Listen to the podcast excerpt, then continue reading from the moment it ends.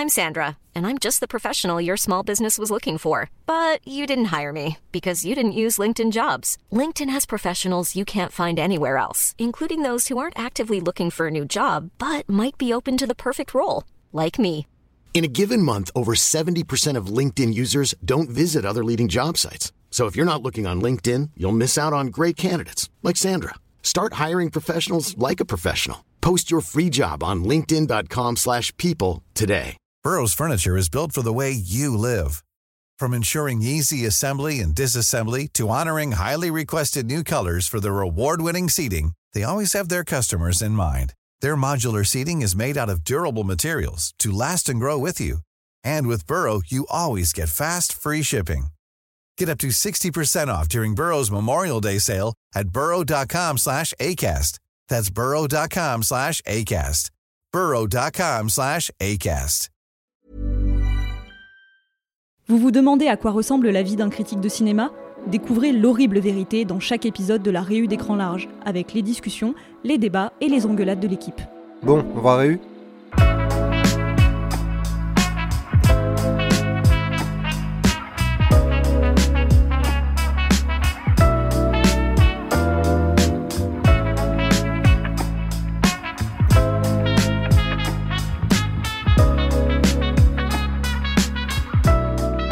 Quand on prépare la réu, il faut souvent rattraper plein de films et c'est souvent compliqué de les trouver au même endroit maintenant qu'il y a plein de plateformes de streaming. Mais justement, cet épisode de la réu est sponsorisé par NordVPN. NordVPN, c'est un service de cybersécurité qui vous assure un accès serein sur Internet, notamment en chiffrant votre activité en ligne pour protéger votre anonymat et vos données personnelles. Non mais d'accord, mais tu pourrais parler de ce qui nous intéresse vraiment? Tu veux dire le fait que NordVPN permette de changer d'emplacement virtuel et donc de se débarrasser des géorestrictions pour regarder à tout hasard le catalogue américain de Netflix ou de Disney ⁇ Ah, Je suis rédactrice euh, cinéma et je suis trop pauvre pour m'acheter des Blu-ray, donc je te laisse faire le calcul. En tout cas, plus d'excuses pour ne pas rattraper toute la filmo de David Fincher avant The Killer.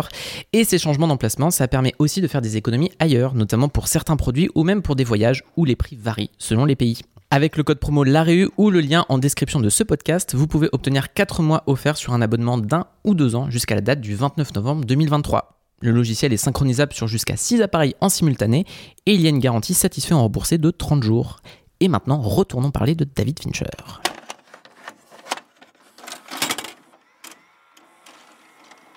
Eh bien, bienvenue à cette réunion de rédaction, Alexandre et Judith. Salut Salut Antoine Pour la sortie de The Killer, on avait commencé à explorer la carrière de David Fincher en se demandant ce qui pouvait bien obséder un réalisateur aussi obsessionnel. Et on avait déjà navigué entre plusieurs pistes intéressantes, mais d'autres méritaient d'être approfondies. Et donc justement, on avait vu que les films de Fincher peuvent être interprétés de manière très diverse, voire contradictoire, et comme le bonhomme a approché des genres très différents, j'ai l'impression que chaque spectateur peut se raccrocher à une œuvre plus qu'une autre.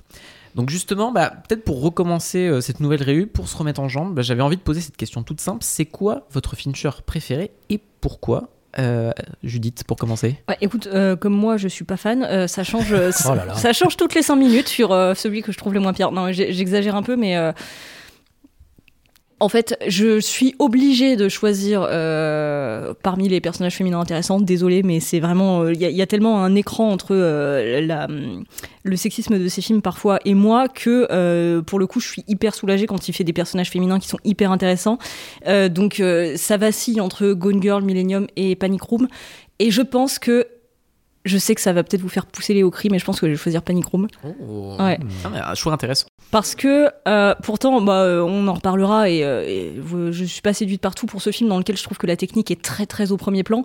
Mais euh, Jodie Foster, euh, je trouve qu'elle est vraiment incroyable et que là, elle a un rôle euh, à sa mesure. Et en fait, elle apporte tellement de personnalité dans cette histoire euh, euh, où son personnage, finalement, on sait très peu de choses dessus. Euh, et pour le coup, je trouve qu'il y a un truc qui matche vachement bien entre elle et l'univers de David Fincher. Et ouais, je sais pas, il, a, il est simple, mais il, est, hum, il remplit complètement son objectif, je trouve. Et du coup, je trouve qu'il a une, une efficacité en fait qui me séduit plus que des tentatives plus compliquées qu'il a pu faire par ailleurs. Ce qui est marrant parce qu'en plus, quand on sait que c'est Nicole Kidman qui à la base avait le rôle et qu'ils ont même commencé à tourner avec elle avant que la pauvre ne se pète la jambe, euh, et comme elle devait beaucoup courir et des trucs comme ça, euh, Mm. impossible pour elle de- d'enchaîner le tournage. Donc c'est, il- enfin Foster est vraiment arrivé un peu à la rescousse et en, Mm. eu- en ayant eu très peu de temps de répète pour euh, pour faire le film. Et euh, ce qui est marrant, c'est que Fincher, quand il en parle, dit surtout que lui, il s'est rendu compte, et je crois que c'est sur ce film-là en particulier que ça, a effectivement changé pas mal de choses dans sa manière de penser les personnages féminins.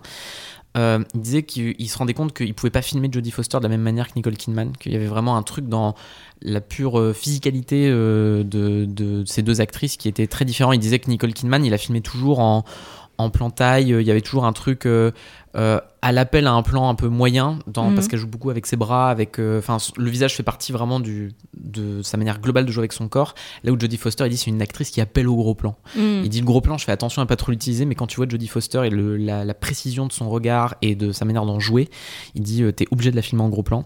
Donc ça a vraiment changé pas mal de trucs dans, son, dans sa manière de, de le penser. Mais c'est marrant que tu penses à Panic Room, c'est souvent un film un peu mal aimé euh, de Mm. Fincher. Et moi, c'est un film que j'aime beaucoup et on y reviendra aussi. Euh, c'est vraiment un film pour lequel j'ai beaucoup d'affection. Euh, mais toi, Alexandre, du coup, c'est quoi ton Fincher de cœur Euh, moi, mon Fincher de cœur, euh, mon Fincher de cœur, je dirais que c'est Fight Club, mais celui que je trouve le- que, que je préfère maintenant, c'est celui qui m'a amené à Fincher et au cinéma, c'est Fight Club, donc forcément j'ai une tendresse pour ce film. Mais celui que je trouve le plus abouti, et le plus parfait, c'est The Social Network, tout Hmm. simplement. Je trouve vraiment que c'est un film. Quand je l'ai vu, en fait, je me... encore une fois, je connaissais pas grand chose au cinéma, donc euh, je, l'ai regardé, je me suis dit, bon, un truc sur Facebook, ça m'intéresse pas trop. À l'époque, j'avais même pas de compte Facebook d'ailleurs, donc je m'en battais totalement les couilles. Et euh, j'ai regardé et j'ai été totalement ahuri par, euh, par le film dans sa dans la narration. Enfin, en fait, dès, dès la scène d'introduction, ça m'a complètement happé de voir deux personnages. en fait, je trouve que la scène d'introduction raconte tellement tout ce que va être le film, c'est-à-dire un personnage incapable d'être de, parler avec la personne qu'il a en face de lui, d'être toujours en décalage, soit trop en avance, soit en retard euh, vis-à-vis de la personne avec qui il parle, d'être violemment euh, sexiste en permanence et euh, globalement de devoir, quand, quand il part, ben, juste d'être isolé, de devoir, pour s'épanouir, aller retrouver son ordinateur pour pouvoir s'épanouir de manière virtuelle. Donc je trouve que le film, en, en 10 minutes, englobe absolument tout ce que va être The Social Network dans une manière absolument parfaite, euh, dans tout ce que ça va raconter de... euh, d'une manière visionnaire un peu, hein, parce que le film sort en 2010, donc on est quand même au début des réseaux sociaux d'une certaine manière. Euh, Facebook, ça c'est né en 2004, mais en vérité à l'international, ça commence à s'étendre dans les années plutôt 2006-2007. Donc ça fait quoi Trois ans que que Facebook existe vraiment à cette époque. Et euh, avec le, scénario de Aaron Sorkin et euh, euh, donc qui, est souvent très rapide, très très punchy quoi, dans, les dialogues à toute vitesse et le, rythme de Fincher à côté qui vient alterner plusieurs timelines. Il y a quand même deux procès en même temps, plus la vie de de Mark Zuckerberg euh, relaté de manière chronologique sur son avancée et la création de Facebook. Il y a tellement de choses, le film le raconte tellement de choses, tellement abouti narrativement. Euh, on ne veut pas parler de la mise en scène qui est euh, juste, euh, il n'y a pas un cadre qui dépasse l'autre. euh. Enfin voilà, je trouve le film passionnant. Mhm. Voilà, il en avance sur euh, le danger des réseaux sociaux à venir, le, la quête d'identité permanente de cette euh, jeune génération qui est perdue et qui va essayer de le retrouver vis-à-vis de quelque chose qui va d'une certaine manière les éloigner les uns des autres, puisque la seule manière dont ils vont réussir à se parler maintenant, c'est de manière virtuelle. Et euh, je trouve assez euh, beau qu'en fait cette personne à la fin, beau dans le sens euh, tragique, hein, euh, que, euh, que cette personne à la fin, euh, euh, au début, il est en face à face avec euh, son, Son son, ex. son Enfin, sa future en ex, tout cas sa future ex, en tout cas sa compagne au moment de, du, quand, il, quand il discute, sa copine. Et à la fin, ne recherche qu'une chose, hein, c'est de la retrouver, mais comment la retrouver si ce n'est de manière virtuelle, en appuyant sur F5 parce que cette génération n'est incapable d'être patiente, donc de rafraîchir en permanence sa vie en pensant qu'elle va pouvoir se rebooter. Enfin, je trouve que le film raconte. euh, Par sa propre création, ce qui Ouais. est terrible en fait. c'est, magnifique, quoi. C'est The Social Network et je comprends qu'on puisse pas aimer, mais en même temps, je comprends pas. Donc, euh, Bah, je te suis un peu. Enfin, je pense que moi, ça, un peu comme Judith, je j'oscille régulièrement selon quand je les revois et l'humeur dans laquelle Oui. je suis. Donc, je pense que The Social Network resterait dans. Enfin, il- pour moi, il se prend la première place avec Zodiac. Moi, c'est vraiment peut-être pour le coup Zodiac qui est celui qui à l'époque avait été le plus grand choc quand j'avais vu parce que je l'ai vu à la télé et que je m'étais dit ah ça va durer 3 heures ça va peut-être être chiant euh, je sais pas trop si j'ai envie de voir ça et en fait j'ai été mais soufflé du début à la fin et là euh, pour préparer cette revue je l'ai revu ce que j'avais pas fait depuis longtemps et été toujours autant happé par le film en fait. Je trouve que c'est hallucinant comment il te fait un film qui est à l'opposé total de ce que t'attends d'un film d'enquête qui est super lent qui est en plus dans cette idée de te filmer du vide en fait c'est un film de vide Zodiac c'est un film qui te ne montre te montre jamais rien, qui aussi, enfin, qui, navigue dans des couloirs, qui, euh, qui fonctionne que sur l'hypothèse permanente et qui te filme ça en plus avec euh, à l'époque de la HD du numérique euh, de manière extrêmement classieuse mais en même temps avec une froideur qui fait que tu as l'impression de du côté très factice de tous les environnements qui te sont montrés alors que paradoxalement Fincher cherchait l'ultra réalisme mais dans cet ultra réalisme de cinéma tu as aussi cette sensation de voilà de voir du rien en fait. Et je trouve très beau comment lui en joue euh, d'un point de vue scénique. T'as régulièrement euh, enfin cette idée très belle et je pense qu'il a pour le coup à, à échapper à l'auteur du bouquin euh, original dont il, sur lequel il s'est dont il s'est inspiré pour écrire euh, Zodiac qui est donc ce mec joué par Jake Gyllenhaal qui petit à petit alors que c'est pas du tout son boulot se met à enquêter sur le tueur du Zodiac qui ne sera jamais retrouvé et qui devient lui-même en fait ce mec taré. Enfin il Mhm. devient un mec fou qui traque une chimère et plus ça t'avance dans le film plus le vide que lui traque, c'est lui qui devient ce vide-là. Et dans sa manière de le cadrer, tu as des séquences notamment avec sa femme, Mm. euh, donc la, la- la copine qu'il rencontre et qui devient au fur et à mesure sa femme et avec qui il a des enfants. Quand il la filme, le dialogue se fait à sens unique en fait. Il y a, lui est dans la salle de bain et il te filme l'entrebâillement de la porte et tu, la- le vois pas lui en fait. Il vient dans le cadre plus tard.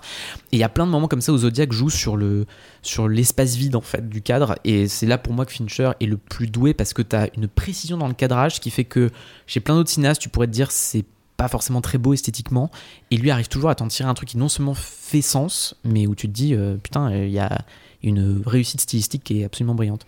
D'ailleurs, pour revenir euh, par, rapport à la femme de Robert Gray Smith, le vrai Robert Gray Smith a d'ailleurs dit qu'il avait compris pourquoi il avait divorcé grâce à ce film.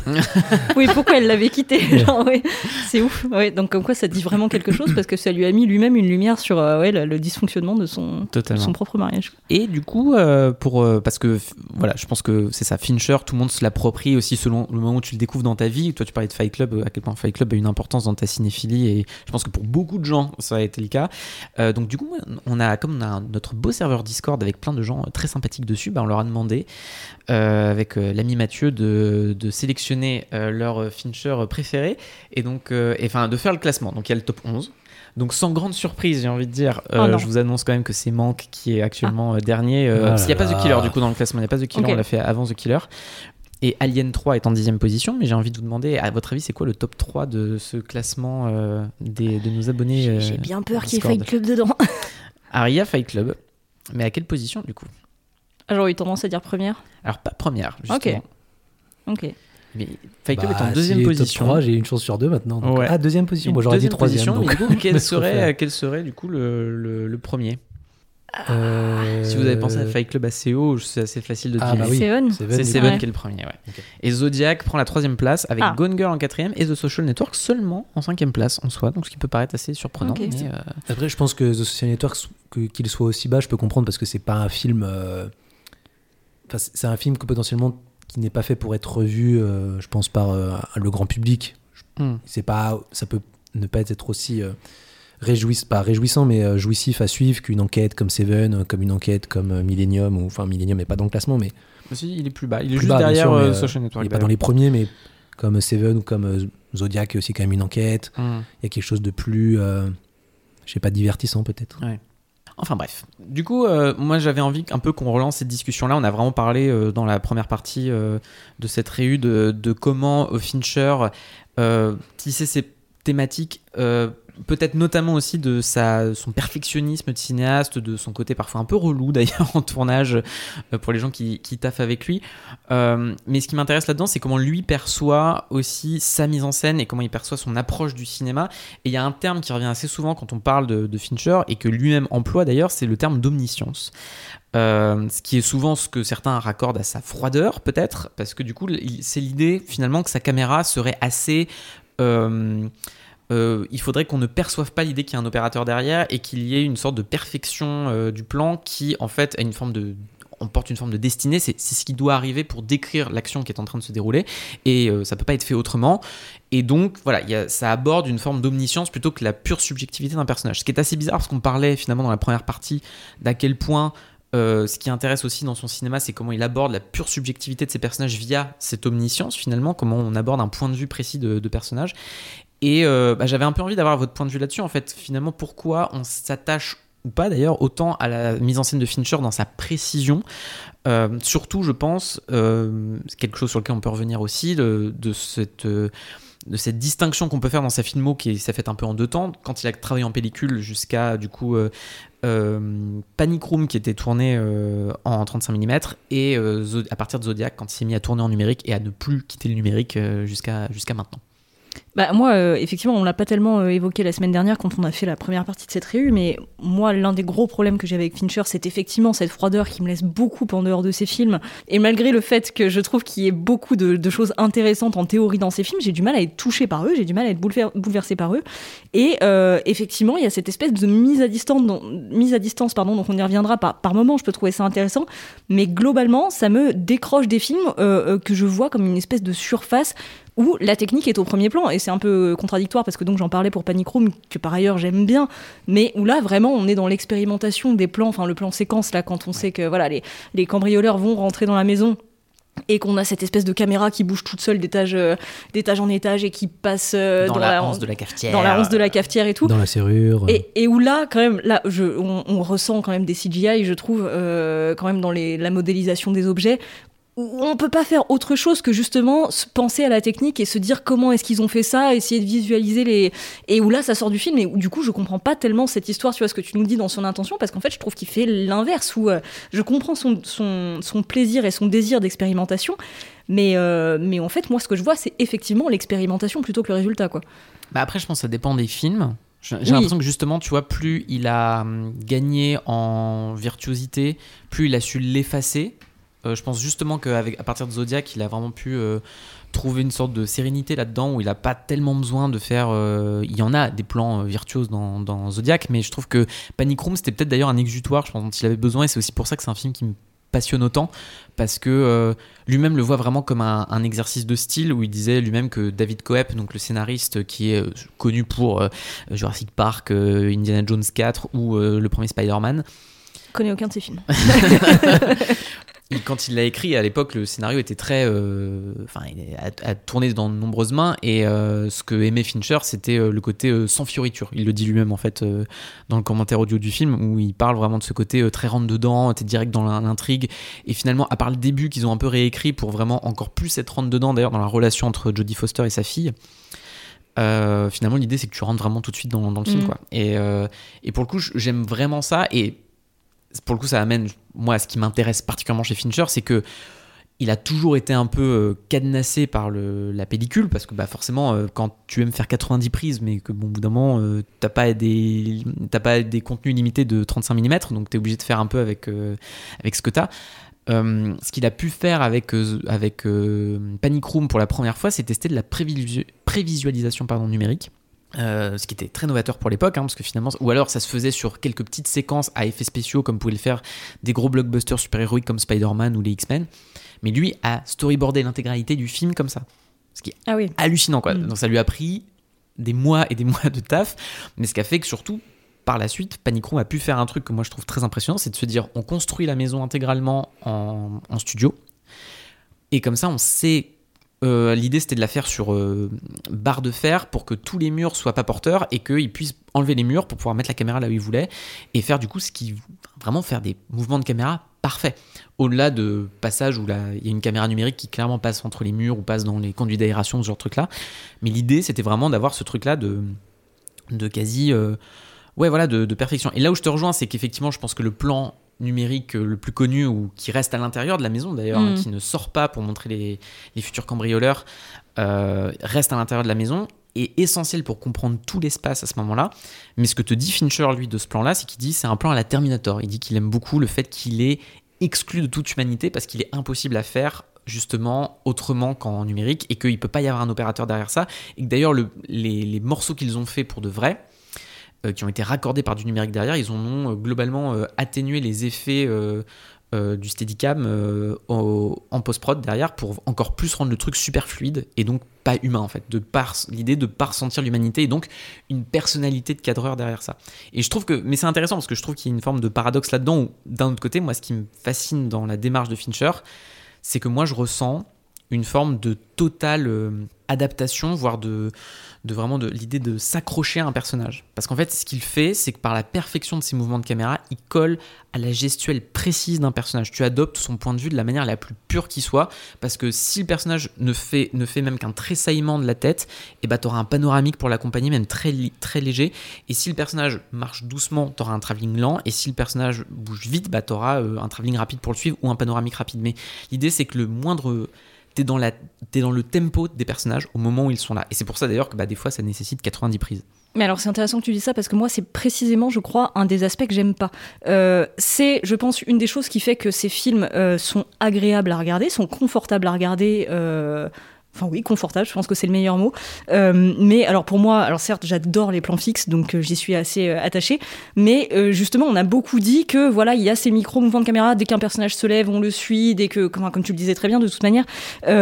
mais en fait, j'ai l'impression que ça, c'est un petit peu la version perfectionnée de ce que font intuitivement énormément de cadreurs quand même, enfin énormément de réalisateurs. C'est un peu pour moi la facilité finalement de suivre les mouvements plutôt que de penser ton cadre, tu vois, à l'intérieur de ce, de ce même cadre. En tout cas, moi je suis davantage sensible à l'idée d'un plan fixe que tu vas penser comme un cadre de, fin, dont il faut pas sortir ou alors penser ce qui va en sortir. Mais voilà, moi ces mouvements, je trouve qu'en fait, et justement ce que tu disais sur le fait qu'on sent pas la personnalité d'un cadreur derrière, je dis pas que dès que tu as une caméra un petit peu shaky, tu as, énormément de personnalité dans ton plan, mais malgré tout, il y a quelque chose de plus incarné qui fait que là, il y a, c'est intéressant ce que tu dis sur le plan Terminator, tu vois, il y a quelque chose de ouais, vraiment désincarné et non humain qui contribue à cette froideur qui, pour moi, bah, me fait penser à de l'exercice de style, mais euh, surtout en plus quand il va commencer à faire du tout numérique ou sur Zodiac, euh, voilà. Alors même si c'est extrêmement bien fait, tous les plans en extérieur sont numériques, euh, tout le sang est numérique, enfin extrêmement, enfin énormément de numérique. Ou plus, enfin, on va de plus en plus vers la désincarnation. Et, et moi, ça me plaît pas en fait. Enfin, je, je trouve qu'il y a quelque chose de facile là-dedans, non pas techniquement, j'entends bien que techniquement c'est très difficile et ça demande énormément de travail, mais de plus facile dans la narration et dans la, et dans la manière dont ça ôte de la personnalité au film finalement. Ça lui ôte de la rugosité et donc... C'est intéressant. Et c'est d'autant plus intéressant que je me demande, tu vois, si finalement la question de la désincarnation, justement, que tu évoques, n'est pas déjà, bon, je pense que dans Zodiac, tu vois, qui est son premier film full numérique, c'est une question parce que tu as la désincarnation déjà de la figure du Zodiac mm. qui ne sera jamais présente et la désincarnation progressive de tous ceux qui enquêtent sur le Zodiac euh, au fur et à mesure qu'ils deviennent eux-mêmes plus ou moins tarés euh, en enquêtant sur, sur, euh, sur l'affaire et de ce temps qui passe en plus tu vois moi mm. pour le coup l'attrait majeur du numérique dans Zodiac qui est la, la reconstitution très fidèle et en même temps de pouvoir faire des plans de, en time-lapse de, des monuments de San Francisco qui te sont mm. montrés pour bien te montrer que bah il y a des années et des années qui passent sans que tu revoies le Zodiac ou pendant lesquels on l'a toujours pas chopé donc il y a un truc assez terrible là-dedans que je trouve assez, assez fascinant et en même temps moi je pense que c'est dans ces films-là que Fincher me m'attire le plus. Enfin, vraiment, il y a un effet hypnotisant mm. où plus il s'attache à ces personnages-là, et en fait, là où je te, là où je peux pas totalement euh, supporter ce que tu disais sur, euh, il euh, supporte pas, pas, il supporte pas. C'est pas le mot que je voulais employer. soutenir, soutenir. Voilà, je, peux pas soutenir ce que tu as employé, pardon. c'est que c'est très compliqué de faire de manière aussi précise ce que Fincher arrive à faire quand tu justement quand tu captes des personnages de manière aussi précise que ça en fait. Moi c'est dans, dans Millennium en particulier, moi je trouve ça mm. flagrant quand des fois, c'est le petit. Euh, enfin, les, les, moments où Michael a une illumination ou Ronemara et, et que c'est vraiment le moment où il va te faire le micro-geste qui accompagne leur mouvement, le moment où tu sens qu'ils ont compris en fait. Et c'est super dur à faire, je trouve, dans un film d'enquête, ça, le faire bien sans faire un truc, c'est énorme de. J'ai fait un cut et les personnages ont les yeux écarquillés et soudainement, il y a un énorme truc, euh, c'est souvent grotesque en fait. Mm. Là, c'est d'une finesse, d'une subtilité. Et moi, c'est dans ces moments-là où en fait, il m'emporte dans le rythme du truc. Et dans Zodiac, c'est notamment moi ce qui me fascine, c'est la variable permanente où finalement c'est les mêmes scènes un peu répétées de lui qui enquête encore et toujours, qui va chercher Marc Ruffalo pour lui parler de sa nouvelle découverte, du fait qu'il tourne en rond. Et cette manière de tourner en rond, il t'embarque dans cette ritournelle avec lui et tu, tu le lâches plus parce qu'en fait le film t'impose ce rythme-là, comme dans The Killer d'ailleurs. Et je pense que c'est pour ça d'ailleurs que soit on rentre dans The Killer ou pas, parce qu'il t'impose une rythmique mais qu'il l'impose par ce rythme de mise en scène et par ses petits mouvements et par ce truc-là. Et par rapport à ce que tu disais, quand il du coup met de la shaky cam, c'est très rare. Mais quand il en met, bah ça a un sens tout particulier. Dans Seven, t'as de la shaky cam sur la fin. T'as le What's in the box Mais en fait, tu as Kevin Spacey qui lui est en plan fixe. De manière je contrôle totalement l'environnement. panorama, voilà, tu vois, c'est ça. panoramique, panoramique, euh, super, euh, super vénère et tout ça, alors que t'as de la Shigicam autour de Brad Pitt et de Morgan Mm. Freeman qui sont en mode on a perdu le contrôle de ce qui se passe. Bah oui. Et dans The Killer, c'est pareil, le film est peut-être l'un des plus contrôlés de Fincher et c'est l'un de ceux où il y a le plus de Shigicam au moment, surtout dans le deuxième acte, dans le deuxième, euh, dans le deuxième chapitre, quand euh, il rentre chez lui et Quand que c'est la rentre merde. chez lui et que c'est la merde. Et euh, intéressant de savoir que ce plan n'a pas été fait en caméra à épaule, mais a été totalement refait en caméra à épaule grâce à la post-production. Bref. On, y verra. En fait, à la base, il voulait faire tout le film en caméra épaule.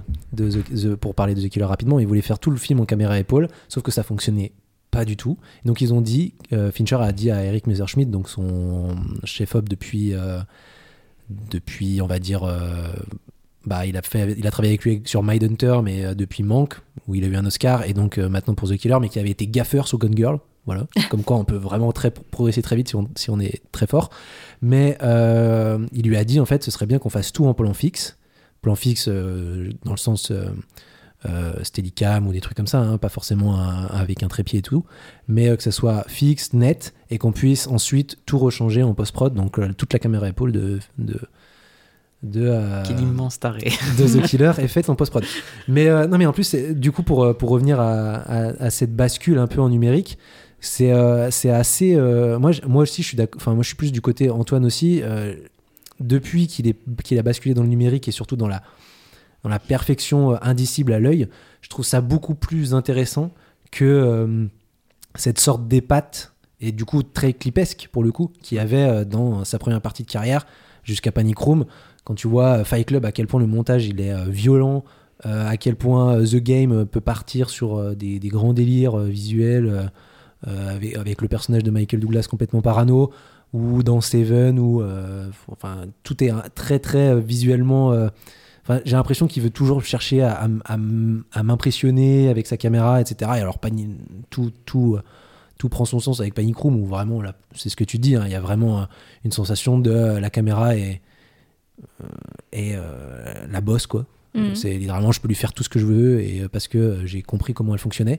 Et à partir de Zodiac, il y a vraiment cette bascule. Je sais pas si la bascule, c'est parce que entre temps, entre euh, Panic Room et Zodiac, il y a euh, son père, euh, Jack Fincher, qui décède. Et je sais pas si à ce moment-là, il y a un changement de paradigme dans sa tête où je n'ai plus besoin d'épater mon père pour le rendre fier ou et du coup je peux vraiment aller ailleurs. C'est intéressant d'ailleurs de passer de euh, quelque chose de d'ancien, euh, la pellicule, et de basculer progressivement vers une sorte de numérique quand euh, euh, bah, son, son père décède et donc bah, potentiellement une, partie de lui ancienne, plus traditionnelle, plus lointaine, n'est plus à ses côtés et qu'il bascule dans quelque chose de beaucoup plus moderne, ce que ton père n'a jamais connu. Je trouve ça assez beau et je trouve que ça se perfectionne de plus en plus, quitte à devenir un peu froid, beaucoup plus froid qu'avant, notamment vis-à-vis des couleurs. hein. Avant, c'était assez jaunâtre, voire euh, enfin, un peu crasseux euh, visuellement, quoi.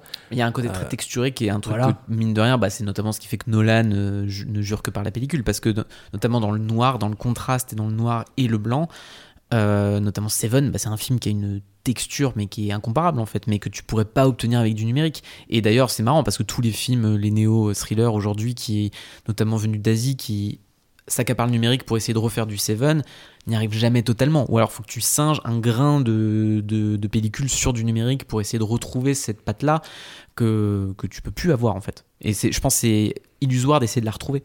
Ouais, et euh, je suis d'accord. Et, su- et sur le- pour revenir à Panic Room, ce que tu disais, que le fait que la caméra soit. Donc, t'aimes beaucoup Panic Room, c'est peut-être ton film préféré de Fincher, etc., comme tu nous disais. Oui. voilà. Pour ça. Elle n'aime rien, c'est ça qu'il faut comprendre. T'aimes bien euh, Panic Room, c'est peut-être celui que tu préfères, mais euh, le fait que la caméra soit aussi euh, importante et aussi euh, fluide, euh, capable de, de tout en fait, je pense que ça raconte quelque chose par rapport au film en lui-même, où littéralement les personnages, euh, celui de Jodie Foster hein, en l'occurrence, euh, et de sa fille, mais un peu moins puisqu'elle est sur le côté, euh, doivent au fur et à mesure se libérer de l'omniscience de la caméra pour prendre vie. Euh, à la fin, qu'est-ce qu'elle fait, le personnage de Jodie Foster? Elle détruit toutes les caméras pour pouvoir s'affirmer et ne plus être contrôlée par quelque chose qu'elle ne contrôle pas, justement. Mm. Et c'est ça que je trouve hyper intéressant, c'est-à-dire qu'elle bascule la, la manière dont euh, le film euh, l'enfermait petit à petit, la caméra l'enfermait, il y a ce, ce panoramique euh, et zoom en même temps, euh, qui est d'ailleurs très Hitchcockien dans, dans, la- dans- dans l'idée en soi de euh, travelling arrière et zoom avant pour venir rétrécir ou agrandir les personnages en fonction de, de, du déco- de l'espace euh, qui les entoure. Et la manière dont elle est à la fin libérée de l'espace où elle était enserrée par la caméra à la fin, la caméra lui redonne cette possibilité de, de, de s'extraire de, de ce qui l'enfermait depuis le début. Il y a du sens, je trouve, dans la caméra, et même si c'est très très très perfectionné parce que le monsieur est complètement taré et qu'il veut tout faire en numérique et qu'il prévisualise, ce qu'il a regretté par ailleurs euh, par la suite. hein. Il, a tout, il a dit euh, que la prévisualisation était une énorme connerie parce qu'en fait ça avait complètement enfermé euh, les acteurs dans des choses qu'ils étaient obligés de suivre à la lettre, ce qui le, ce qu'il déteste au finalement, raison pour laquelle il fait énormément de prises dans tous ses films. Même si on pense que c'est une une forme de perfectionnisme, mais en fait Fincher quand il fait ça, quand il refait faire les prises, etc. C'est pour justement aller chercher euh, la petite erreur qui donne quelque chose d'original ou en tout cas d'authentique chez le personnage et donc enfin chez l'acteur et donc chez le personnage dans ses films. Ce qui est du coup un peu paradoxal, mais euh, c'est ça qui est. euh, oui, qui est l'humain intéressant. passe par les acteurs et pas par les opérateurs, justement. C'est... Mais c'est même marrant parce que dès Alien 3, euh, ce que les comédiens, malgré le chaos de la production, reconnaissent, c'est sa capacité incroyable de, de direction d'acteur, en fait. De, de comment donner les bons conseils au bon moment, de pas être trop intrusif, mais de. Notamment Sigourney Weaver, vraiment, ne tarissait pas d'éloges là-dessus en disant que. a trouvé qu'il était extrêmement talentueux pour ça, malgré son jeune âge d'ailleurs. Je voulais juste revenir un instant avant sur les, les, mouvements de caméra dont parlait Alexandre, euh, avant de parler davantage des acteurs. Mais ce que tu dis, tu vois, sur la fin de Panic Room, la caméra qui se recule pour laisser enfin respirer les personnages et euh, la manière dont on les suit euh, au, fur et à mesure du film, enfin dans tous ces films d'ailleurs, donc comme on le disait sur les moindres mouvements et tout. Je, je veux bien, mais notamment la fin de Panic Room, tu vois, il y a combien de films, et notamment combien de films américains qui en plus se passent à New York, qui se terminent sur un dézoom, tu vois, tous, enfin, euh, enfin énormément. Et euh, enfin, je veux dire, c'est une fin extrêmement classique, et c'est pareil, la manière de suivre les, personnages quand ils sont euh, en train de courir, en train de faire ceci, en train de faire cela, c'est quand même des choses qui existent depuis qu'on a inventé le mouvement de caméra, quoi. Donc c'est Ok, Fincher le fait de manière extrêmement lisse, donc moi justement c'est cette lisseur qui ne me pla- plaît pas spécialement, mais qui peut être une perfection technique ou un style euh, qu'on admire. Mais euh, j'ai l'impression que c'est quand même pas quelque chose d'extrêmement révolutionnaire. C'est encore quelque chose qui euh, manque pour moi de donner une personnalité à des films, quoi. Bah, en fait, c'est révolutionnaire parce que personne ne l'a jamais fait de cette manière, c'est-à-dire de manière ultra, enfin, complètement. Bah, la, la, prévisu- la prévise là pour le coup, mais euh, ça c'est du jamais vu en fait. C'est littéralement personne n'a jamais prévisualisé un film en entier Ah oui, pour mais le oui. transformer, etc. Et certes, les mouvements sont un peu euh, euh, revus et revus, mais euh, j'ai envie de te dire la, la fin qui euh, fait donc ce quand elles sont dans, j'imagine Central, Central Park, Park. et qu'elles elles réfléchissent à des, des, euh, des appartes et que tu as donc euh, l'espace qui s'agrandit autour d'elle et elle qui reste de la même taille par le geste de la caméra, c'est très classique et c'est très Hitchcockien et en même temps le film est un pastiche de, de ce que fait Alfred Hitchcock, c'est littéralement un hommage à, à la moitié de ce qu'a fait Hitchcock, du générique à- de à début Fenêtre sur cour, ouais. à, oh, à fenêtre sur ouais, j'avoue aussi.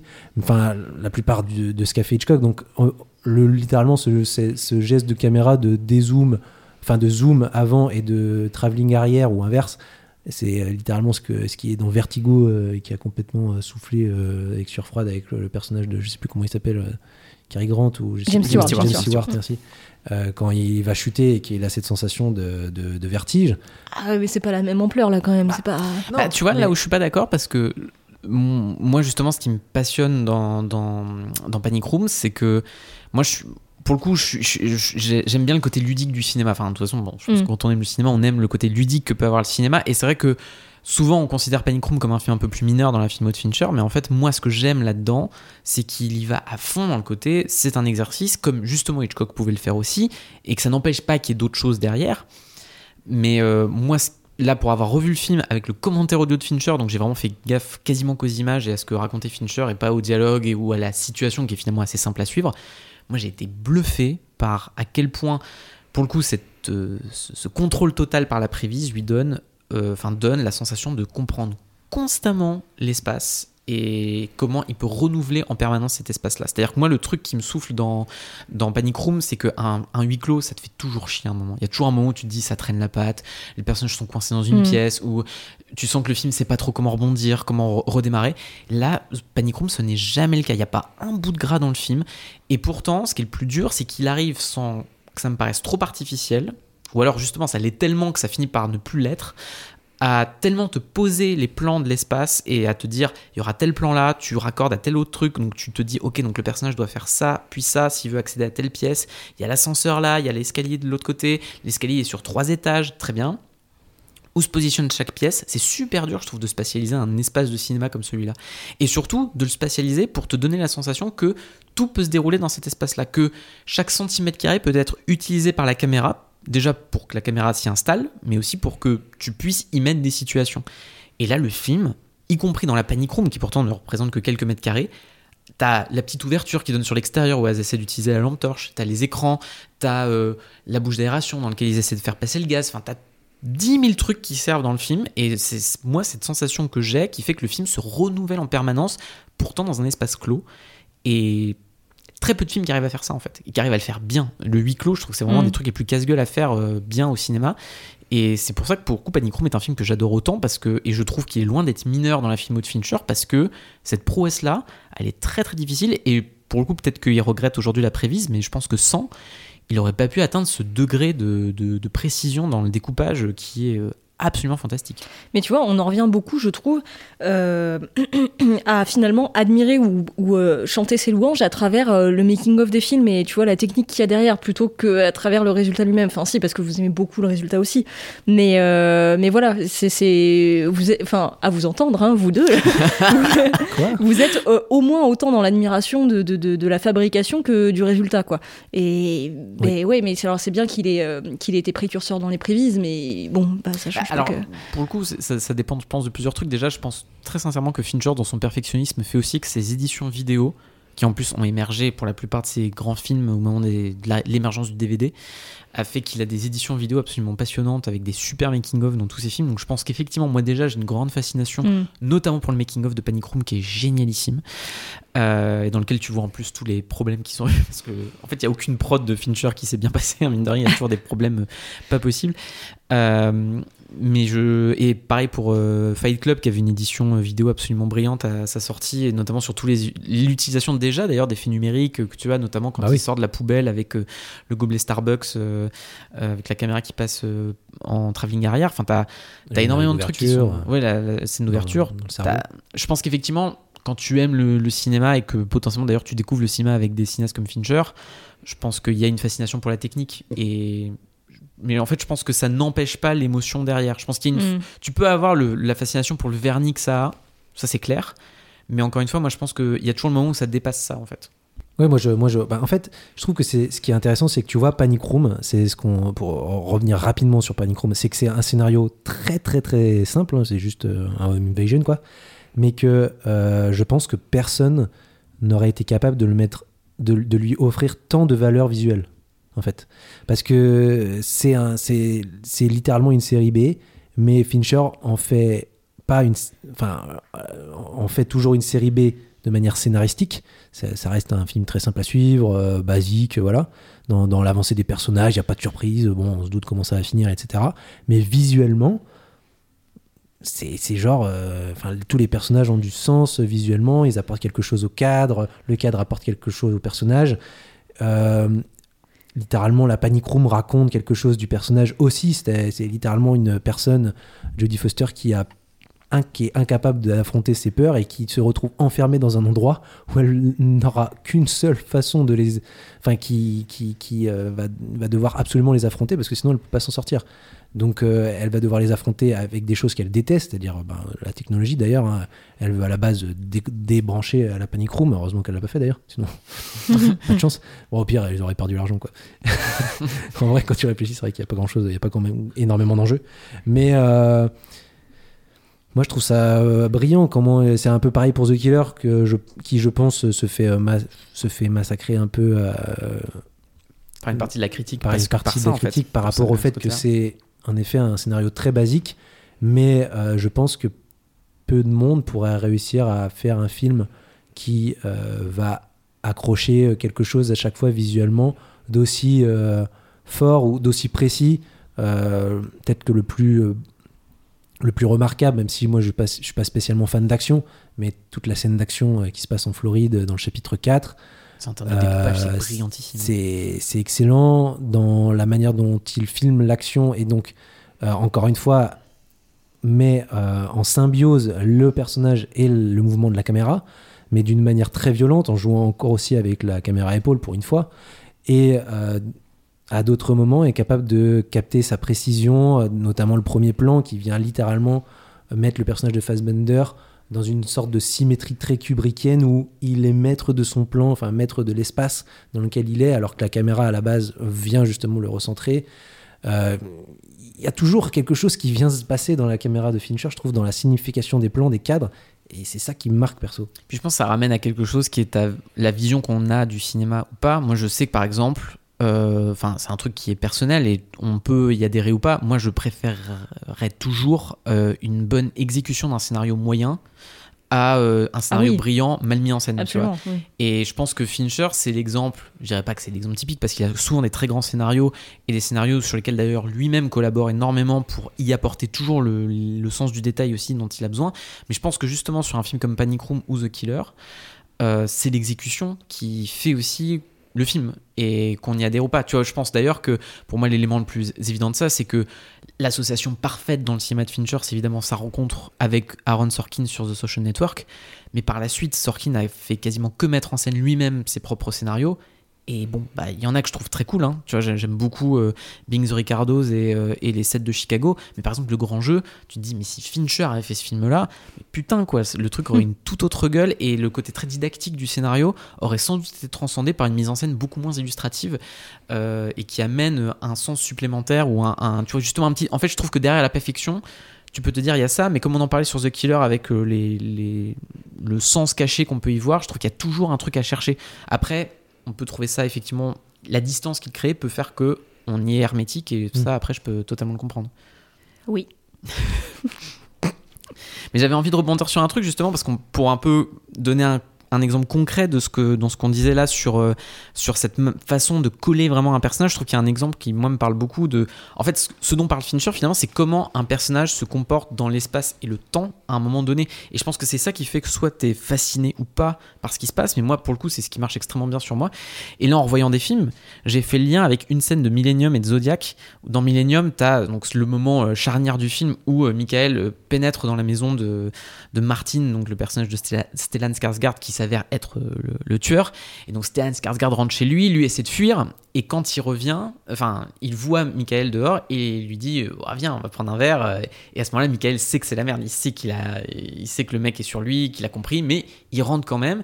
Et donc le personnage évidemment le piège, sort un flingue et lui dit bah en fait vous vous rendez compte quand même de la facilité avec laquelle euh, vous avez accepté la situation juste parce que je vous ai proposé un verre par politesse. Vous avez accepté la lenteur. J'ai jamais besoin de faire un acte violent ou rapide pour choper une de mes victimes parce qu'en fait, par peur, vous savez que le danger est là, mais par lenteur, vous venez quand même. Et tu as une séquence similaire dans Zodiac, dans l'une des meilleures séquences de Zodiac, le moment où le personnage vient voir un mec euh, pour un témoignage et où il se dit pendant une petite seconde est-ce que c'est pas lui le tueur? Puisque il savait que le tueur de Zodiac avait une cave a priori selon des témoignages euh, et certains contenus des lettres. Et euh, où ils savent depuis le début du film c'est acté qu'il y a peu de caves en Californie. Et soudain le mec lui dit bah vous avez qu'à venir voir j'ai un truc à vous montrer dans ma cave donc j'ai déjà été un truc que t'as pas trop envie d'entendre quand tu vois quand tu visites la maison d'un inconnu. Et le truc s'annonce et tu vois juste le personnage qui à ce moment-là comprend, se retourne vers lui, il dit il y a peu de caves en Californie et le mec lui dit moi j'en ai une et juste après t'as la lenteur de l'action qui suit où lui descend inexorablement l'escalier où tu te dis mais en vrai tu pourrais te dégager, tu pourrais fuir mais il y va quand même et c'est toute la lenteur de la scène et le tempo que met Fincher dessus qui rend le truc absolument glaçant. Alors justement, pour revenir un peu sur cette euh, froideur euh, et cette mise à distance qu'il y a dans sa mise en scène, euh, même si je suis pas forcément sensible aux mêmes aspects que vous, il y a quand même quelques cas de figure dans lesquels où je, trouve que justement cette, ce point de vue est particulièrement pertinent et en tout cas moi me touche. Et c'est très spécifique, mais c'est notamment dans la mise en scène des séquences de meurtre. Je me rappelle notamment quand j'ai vu Zodiac, qui pour le coup est quand même un de mes Fincher préférés aussi, je pense. Euh, je me rappelle notamment que le meurtre, enfin la scène de meurtre du couple euh, dans l'herbe là, qui se fait son petit euh, déjeuner sur l'herbe près du lac, je, je l'avais trouvée extrêmement violente. Pourtant, il n'y a, a, pas de sang, il y a très très peu de sang. Peu, Enfin voilà. Mais en fait, elle est mise. En... Déjà, il y a aucune musique. C'est, on est voilà, c'est, et en fait, on est vraiment dans le l'aspect extrêmement concret de bah voilà, t'as ce couple qui fait rien là sur l'herbe et puis un type vient leur demander de se ligoter et bah petit à petit bah voilà, il va juste se mettre à les poignarder point barre. Et en fait, la scène est longue parce que la scène est, faite de telle manière que t'as l'impression qu'ils vont s'en sortir. Enfin, tu sais qu'a priori ils vont pas s'en sortir, mais le film te donne l'impression que si, parce que euh, d'abord il voit le mec arriver, euh, puis il voit plus le mec, puis il revoit le mec, puis le mec euh, s'adresse à eux, dégaine un flingue et leur demande de se ligoter. Tout ça c'est long et en fait tu sais pas pourquoi c'est si long si c'est pour qu'ils s'en sortent pas. Donc c'est bizarre la, la façon dont effectivement bah, ils ne s'en sortent pas. Et en fait au moment où ils se font poignarder, on n'insiste absolument pas du tout sur les blessures et on est vraiment dans la la répétition des coups du tueur qui sont très froids et qui sont genre bah oui juste une personne hurle au moment où un couteau s'abat sur elle. Et on, on est dans cette espèce de simplicité de la mise en scène de la hum, du meurtre qui, qui, en fait rend la chose extrêmement réaliste. Et c'est vrai que moi j'ai rarement eu autant l'impression de réellement voir des personnes se faire poignarder que dans ce film. Pourtant euh, bon j'aime les films d'horreur j'en ai vu des tas des images de, de gens qui se font poignarder. Et donc euh, je trouve que souvent il est euh, comment dire il propose de nouvelles choses pour justement mettre en scène les meurtres et euh, instaurer cette distance qui va créer l'effroi, qui va créer l'horreur. Donc dans Gone Girl, par exemple, la fameuse scène où elle tue le personnage de Neil Patrick Harris, il y a ces espèces de, de fondu au noir tout Ouais. le temps avec l'espèce de mais- whoosh, la fin de, de que j'avais drone. complètement oublié, tu vois, dans mon souvenir, sonore, c'était tellement Mm. plus froid. Justement, je me souvenais du fait que c'était que des plans fixes et qu'il y avait quelque chose d'extrêmement glacial dans la rapidité avec laquelle ça se déroule et que le sang se répand mais super vite. Et j'avais complètement oublié qu'il y avait des fondus au noir dans ce truc-là qui ont un effet purement clipesque pour le coup, mais qui en fait ajoutent totalement à la froideur de la séquence. Bah complètement. Donc ça c'est pareil, c'est une autre manière, enfin c'est une manière de couper l'image, c'est une autre manière de mettre à distance. Dans The Killer par exemple, quand il tue euh, le personnage de euh, Tilda Swinton, euh, c'est pareil. On, je crois, on a un gros plan pour le coup sur Oui. l'impact de balle ou un truc comme ça. Ouais. Ouais. C'est une autre manière de rendre la chose tristement concrète et simple et en même temps inéluctable et fatale. Et c'est pareil de remettre de la distance. Euh, à, à quoi d'autre je peux penser aussi bah dans, dans Panic Room par exemple, le fameux meurtre de Jared Leto qui est si satisfaisant, c'est parce que il débarque au milieu d'une conversation euh, de manière extrêmement rapide et c'est pareil, c'est pas annoncé, c'est pas. Donc à chaque fois, c'est des idées différentes qui vont trouver le moyen de rendre les meurtres choquants sans les rendre spectaculaires pour autant. Ouais. Et ça, pour le coup, euh, c'est dans ces moments-là que sa froideur me touche vraiment et qu'elle a un véritable effet sur moi. Ah, tu vois, dans Panic Room, j'avais oublié. Les... Je... Enfin, je me souvenais de. Je me disais, ah, ça arrive. Mais je me souvenais plus de- à quel point il le rendait surprenant. Tu vois, à quel point, en fait, le flingue sortait de nulle part. Voir si on voyait. Si le coup de feu arrivait sans même qu'on voit le flingue. Et en fait, là où il est très malin, c'est qu'en fait, il te le prépare de ouf. C'est-à-dire que t'as Forrest Whitaker dans son coin du plan. T'as du vide à côté. T'as Dwight qui. Enfin, de. euh, pardon, Raoul qui débarque. euh, à côté- Raoul. à Raoul qui débarque à côté de lui. Et en fait, il y a un vide dans le plan. Et tu sais, qui est un peu gênant, justement. Mm. Tu vois, ce truc où là, là, il est brillant en termes de cadrage parce que tu dis, il y a un truc dans le cadrage qui va pas, en fait. Hey, folks, I'm Mark Marin from the WTF Podcast, and this episode is brought to you by Kleenex Ultra Soft Tissues, your ally to help tackle your allergy symptoms this season. I love the change of seasons, but nobody loves pollen and all those other things floating in the air that make you sneeze during this nice weather. Kleenex Ultra Soft Tissues are hypoallergenic and allergist approved, so fight back against watery eyes and runny noses without worrying about irritating your skin. For this allergy season, grab Kleenex and face allergies head on. A lot can happen in three years, like a chatbot may be your new best friend. But what won't change? Needing health insurance. United Healthcare Tri Term Medical Plans, underwritten by Golden Rule Insurance Company, offer flexible, budget friendly coverage that lasts nearly three years in some states. Learn more at uh1.com.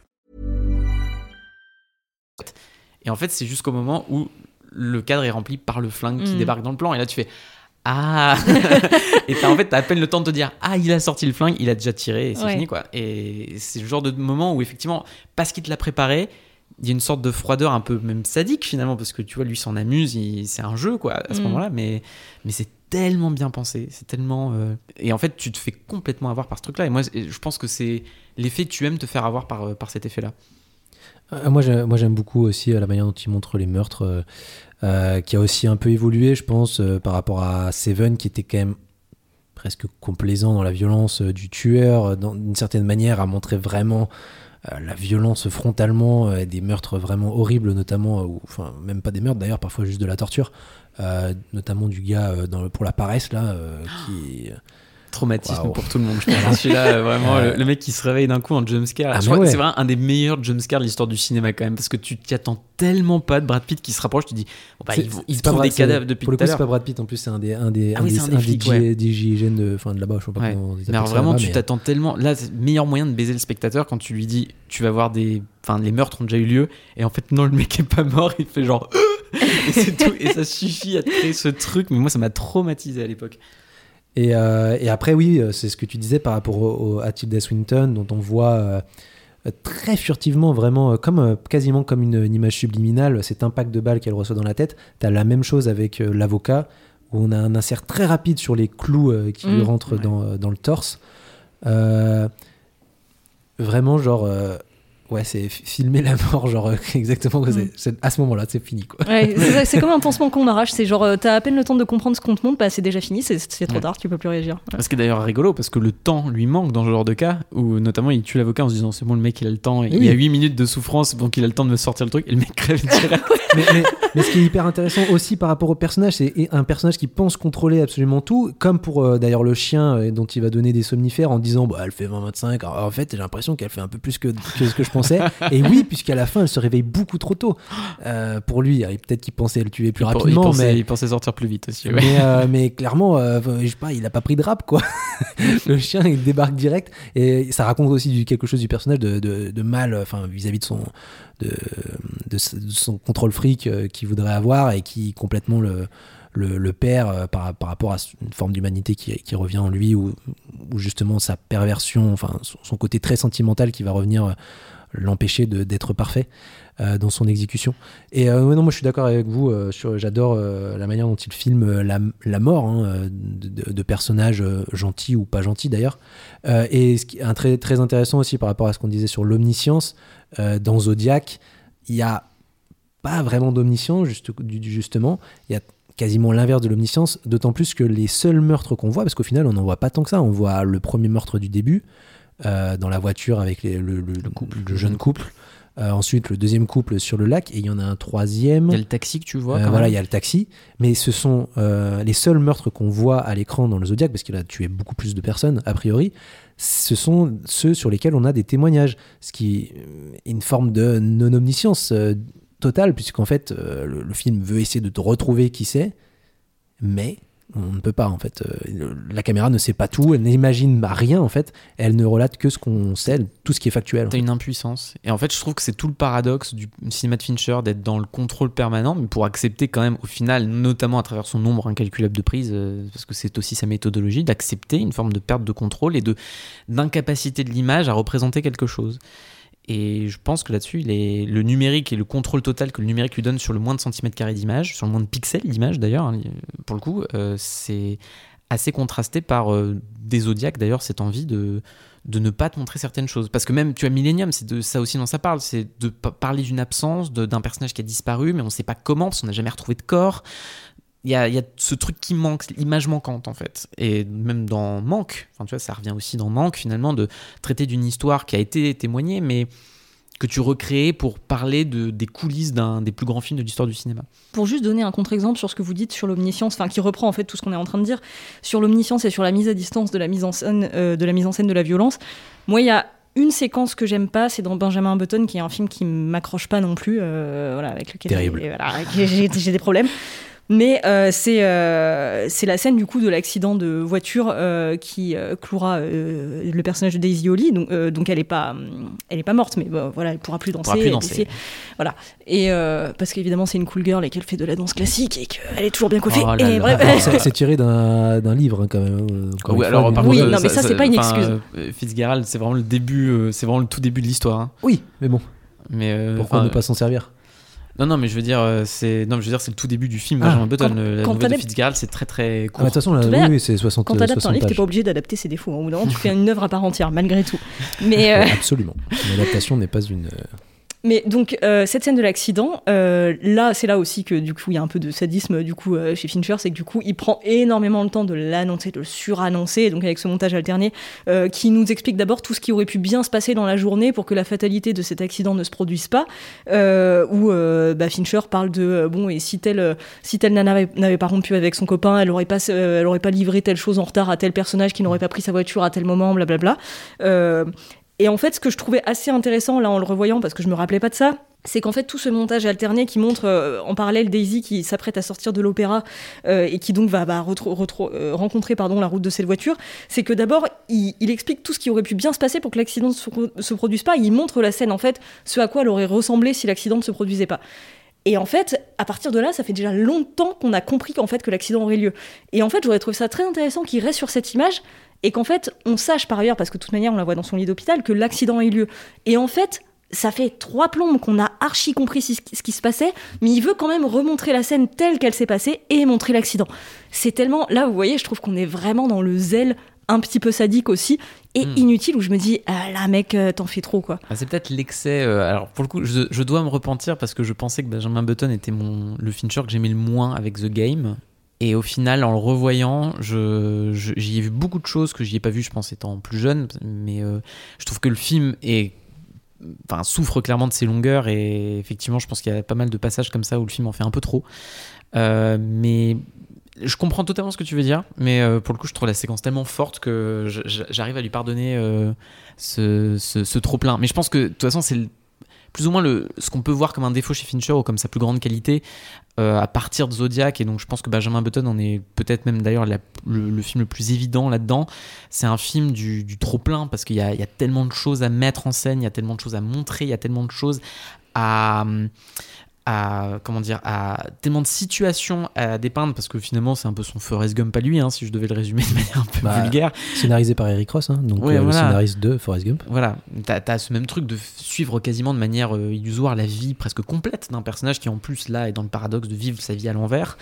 Euh, t'as l'impression qu'il y, a un trop tout le temps quoi. C'est d'ailleurs le moment où moi le, film me perd un peu tu vois vers le milieu où je me dis bon vas-y passe à la suite quoi. Et où limite moi je suis beaucoup plus intéressé par le moment où il il y a une vraie relation qui se tisse avec le personnage de Daisy, euh, donc joué par Kate Blanchett. Parce que c'est ça qui est intéressant, c'est le quotidien qui passe ensemble et de savoir pertinemment que ça leur file entre les doigts en fait. C'est plutôt que les moments un peu de vie euh, héroïque euh, pendant la guerre et, tout ça qui, moi, me, me, me saoule gentiment dans ce film-là. Moi, je trouve que le film est magnifique, ce qui prouve que David Fincher a un cœur d'ailleurs, mm. ce film. Mais non, en plus, c'est, je pense que le, le, donc, la petite séquence dont tu parles sur euh, les, conséquences de, enfin les causes de chaque euh, conséquence, etc. Machin, tout ça. Euh, c'est plus du déterminisme que du fatalisme. Ce qui est du coup intéressant, c'est que c'était écrit, mais que les personnages peuvent influer sur leur propre destin au fur et à mesure, contrairement au fatalisme où ben, c'est comme ça, quoi. quoi que tu fasses, tu, ça va tomber. Et c'est ça que je trouve assez joli, c'est qu'au final, ils avancent chacun de leur côté, mais au fur et à mesure, ils vont réussir à se retrouver qu'ils le fassent exprès ou qu'ils ne le fassent pas exprès.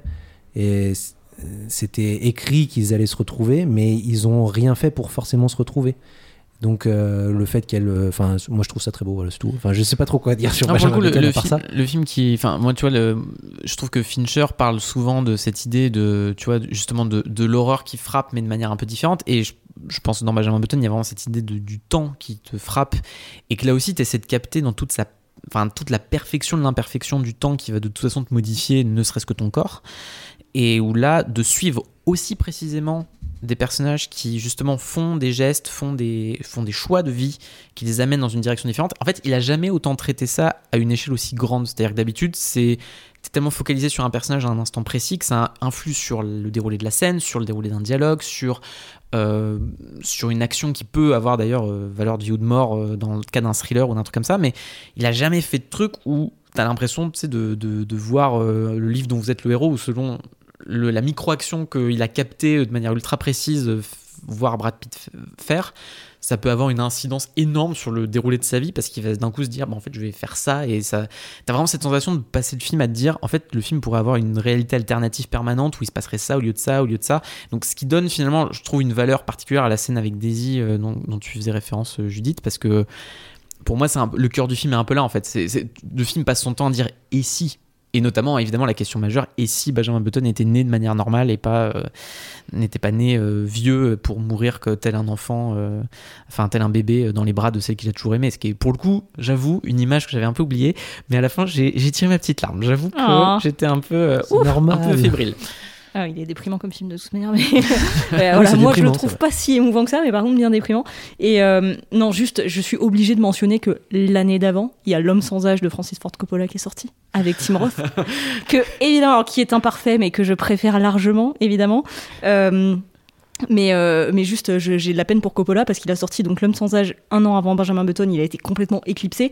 Et il avait déjà sorti Peggy Sue s'est mariée un an avant Retour vers le futur et il s'est complètement fait euh, éclipser aussi sur la, même thématique exactement. Et euh, voilà, bah, je, je- c'était un mot pour Francis. Pardon. Non, mais ça, ça donne envie de le voir du coup. Mais tu vois, c'est marrant que tu parlais de, enfin, de cet exemple-là, parce que je trouve qu'il amène, moi, une figure de style que je trouve intéressante chez Fincher, qui est celui du montage alterné. Parce que finalement, on parlait beaucoup, tu vois, de la maîtrise totale que Fincher a, mais ce qui amène cette notion de jeu, voire de sadisme, dont tu parlais aussi, et c'est là où je trouve qu'il y a une ambiguïté qui m'amuse, en fait. Parce que quand je parlais du côté ludique qui, moi, me, plaît énormément chez Fincher, j'aime me faire un peu avoir, j'aime savoir d'avance, en fait, que le mec va un peu me manipuler et qu'il a un peu le sourire narquois derrière. Euh, ce qu'il n'hésite pas à dire d'ailleurs, ce qu'il dit aussi que c'est une des thématiques majeures de son cinéma de parler de à quel point on est sadique nous-mêmes en tant que spectateur et que c'est aussi ça qui nous amuse d'avoir notamment Seven ou Fight Club. Euh, mais euh, il y, a, y a plusieurs, dès Alien 3 d'ailleurs, tu on parlait de, des figures de style déjà présentes dans Alien 3, mais dans Alien 3, tu as ce truc pas très finaux, j'entends, mais très efficace, ma foi, entre la séquence de, donc, euh, crémation de, des personnages de Newt et de X, les personnages qui accompagnaient euh, Ripley dans le, deuxième film, et euh, la naissance de l'alien en parallèle, donc il fait vraiment le, l'alternance entre les deux, et puis plus tard qui reviendra quand il fait l'appareil, l'alternance dans les différents couloirs où les personnages agissent en simultané, et où tu as déjà euh, chez Fincher sa grande gestion de l'espace qui se fait de manière très logique. euh. Mais il y a un exemple que je trouve encore plus pernicieux et que je trouve très réussi dans Millennium, où euh, juste avant justement que l'horreur ne frappe et que Martine euh, euh, ne soit affirmée comme étant l'antagoniste et donc pourrait agir et faire du mal à soit Michael soit Lisbeth, les deux personnages sont justement séparés. Lisbeth étudie euh, des preuves dans les archives de la société qui appartient euh, donc à- enfin au père de Martine. Et euh, Michael lui euh, est en train de faire ses révélations de son côté dans le petit chalet qu'ils ont. Et tu sais pas où le mal va frapper parce que le garde qui est censé surveiller les archives disparaît et passe à un moment donné en arrière-plan pendant que Lisbeth est en travelling à, à être suivie dans les, dans les couloirs. Et tu dis peut-être que la menace peut circuler d'un moment à l'autre. Et parce qu'il ne cesse d'alterner entre les deux tu te dis, je sais qu'il y a un truc qui va se passer, mais je sais pas quand ça va arriver, et ça n'arrive pas au moment où tu l'attends. Et je trouve l'idée assez, assez merveilleuse. Mais généralement, le montage alterné chez Fincher est assez, euh, assez malin comme ça. Bah, De toute façon, euh, j'ai envie de dire, euh, David Fincher est très malin. Mais euh, non, non, mais euh, en vrai, euh, Millennium aussi. euh, D'ailleurs, euh, c'est intéressant de voir euh, à quel point euh, euh, les films de Fincher sont souvent, euh, bah, pour en revenir un peu à Panic Room, euh, le fait que ce soit une série B qui soit reléguée à une série B, pareil The Killer, etc. Euh, Millennium a été relégué assez rapidement en juste bah, un film d'enquête euh, classique avec euh, d'un côté une, marginale un peu et de l'autre un journaliste avec des méchants, etc. Et Une histoire assez basique, mais en vérité c'est un, immense film sur plein d'éléments quoi. La manière dont c'est raconté, ce que tu racontes sur le, montage alterné, qui clairement est, vraiment au cœur de, son de, de, sa deuxième partie de carrière, à mon avis, hein, parce que tu as bah, Zodiac, euh, clairement des montages alternés entre euh, Robert Guy Smith, le journaliste de Jay Gyllenhaal, et euh, le duo de flics, et en même temps les meurtres du Zodiac. Donc il y a vraiment trois, trois temporalités. Ensuite, tu as Benjamin Button avec bah, Benjamin Button et Daisy de l'autre. Tu as aussi, ensuite, tu as The Social Network qui globalement se passe dans plusieurs. euh, qui suit le même personnage, Mark Zuckerberg, mais sur trois temporalités différentes. Donc il y a des montages alternés très régulièrement parce que les, les séquences se chevauchent quand ils revoient leurs souvenirs pour expliquer lors des process ce qui s'est passé. Ensuite, à Millennium.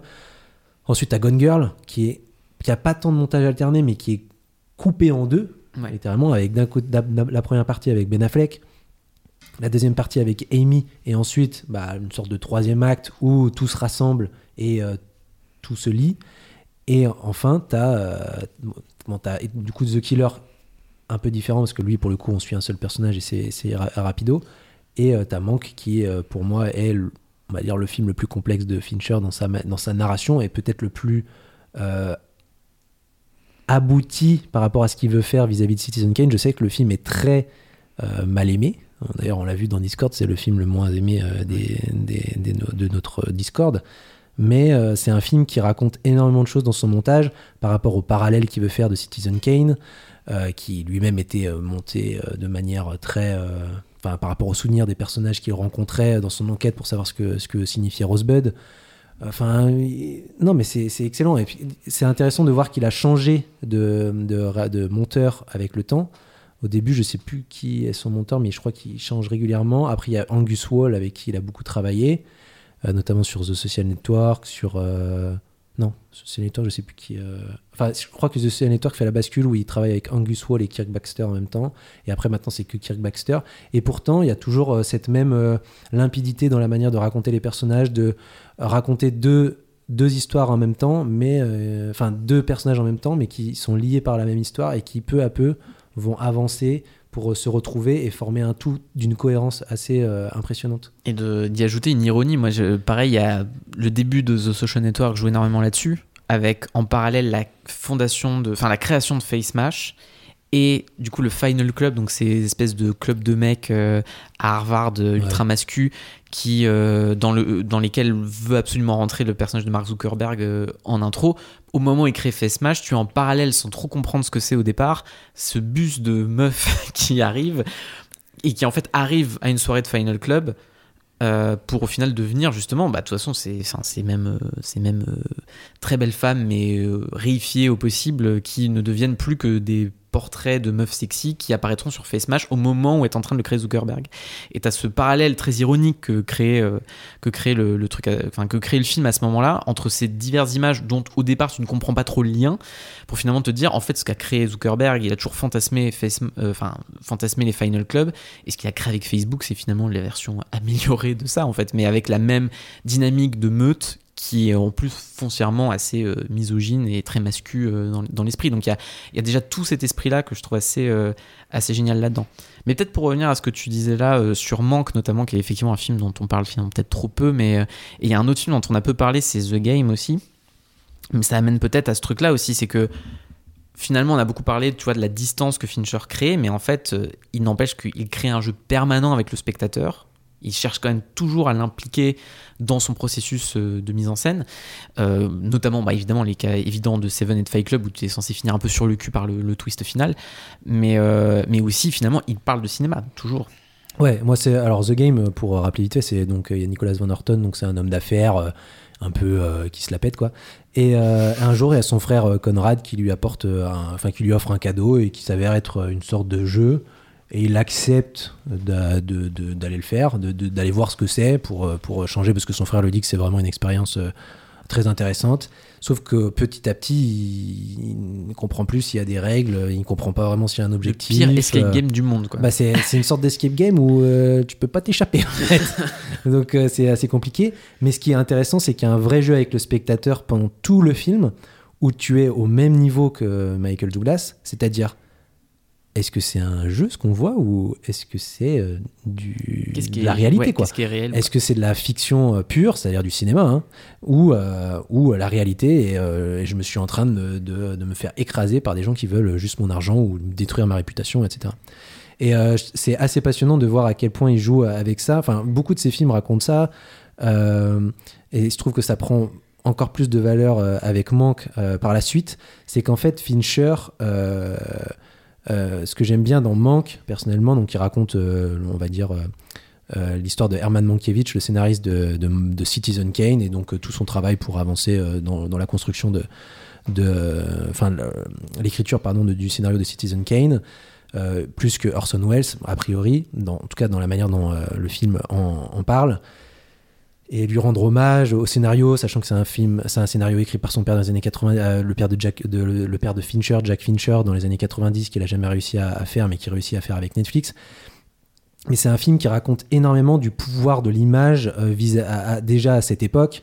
Euh, Donc maintenant, le pouvoir de l'image, on- alors on le voit à Twitter, euh, comment tout peut être détourné euh, en permanence avec maintenant l'intelligence artificielle.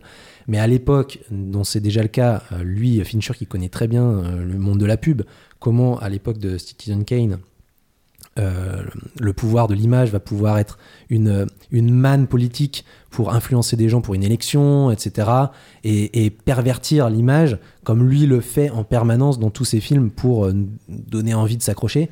Et ce qui est intéressant, c'est que c'est un film qui rend hommage au scénariste, euh, au métier de scénariste, sachant que Fincher n'a jamais écrit aucun de ses, films. hein. Il a participé au scénario, mais il ne se crédite jamais en tant que scénariste, en disant qu'il ne- n'est pas un scénariste.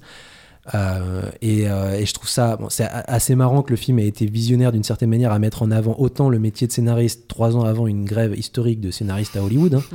Ah, donc déjà rien que pour ça, j'aime beaucoup ce film, mais surtout euh, le métier de scénariste ou en tout cas l'idée de la personne qui raconte des histoires est au cœur du cinéma de Fincher depuis toujours.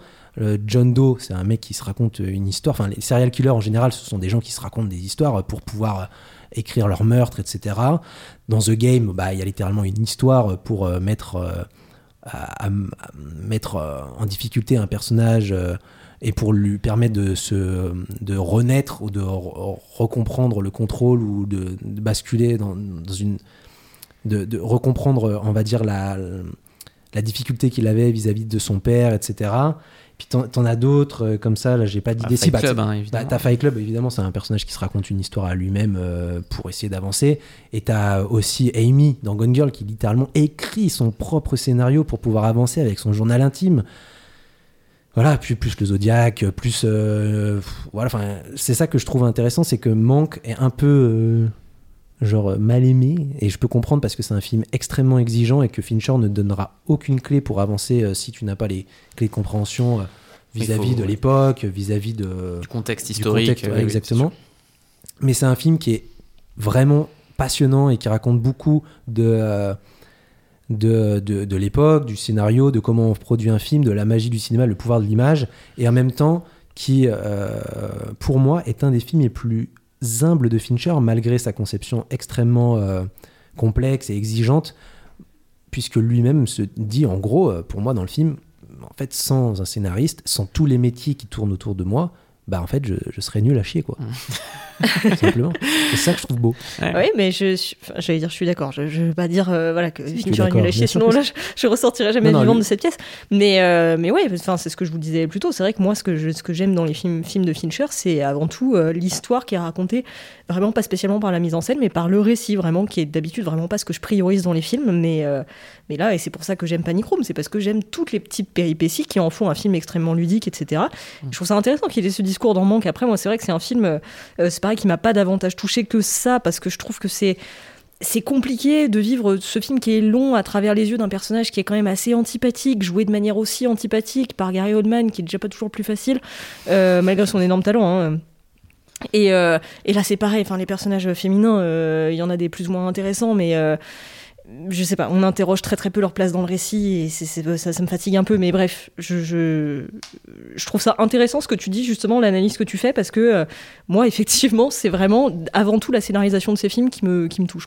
Ah, C'est vrai que tu vois finalement on, a enfin on parle beaucoup de mise en scène mais moi ce qui me plaît aussi chez Fincher c'est comment il aborde ses récits via l'envie toujours et qui est de plus en plus exigeante là-dessus d'ailleurs de te perturber c'est-à-dire que t'avais l'idée de la fin abrupte et du twist euh, comme tu pouvais en avoir dans dans, euh, dans Fight Club et Ouais, Seven Seven, The Game aussi. hein. et The Game aussi, évidemment.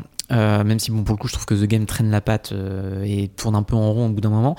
Mais euh, moi, ce que j'aime beaucoup à partir de Zodiac, et je trouve que Millennium est vraiment celui qui a poussé ça le plus loin, c'est qu'en fait, t'as pas, de, t'as pas de troisième acte, t'as as une espèce de deuxième acte permanent, qui, ou alors qui devient troisième, quatrième, cinquième acte, mais t'as pas une structure en trois actes classique sur un film comme ça. T'as l'impression que le, tu sais pas où le film t'emmène, et là encore, tu l'acceptes ou pas, et manque un peu même, un peu aussi ce truc-là, en fait, où tu, tu passes ton temps à dire, je je, je vois pas trop où tu m'emmènes parce qu'a priori la conclusion logique c'est que bah, Citizen Kane est écrit tu vois et Oui. voire mis en scène mais euh, le truc euh, vivote euh, traîne un peu et, et encore une fois je pense que c'est aussi pour ça soit t'adhères à, ce, à cette rythmique là soit pas mais même Gone Girl hein, finalement enfin la première fois que tu vois Gone Girl faut quand même se dire que tu te dis t'as le cut en fin de premier tiers et tu passes du point de vue de Amy tu fais ah ouais d'accord.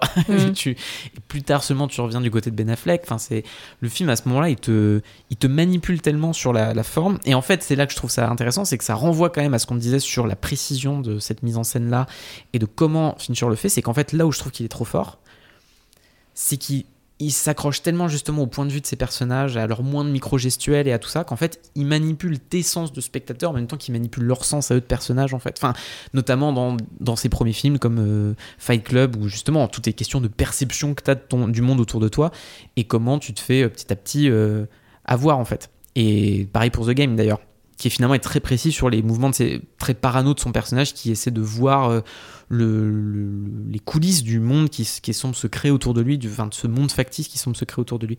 Et là, je trouve que dans ces moments-là, le, ce côté voilà ludique qu'amène Fincher me, me plaît énormément.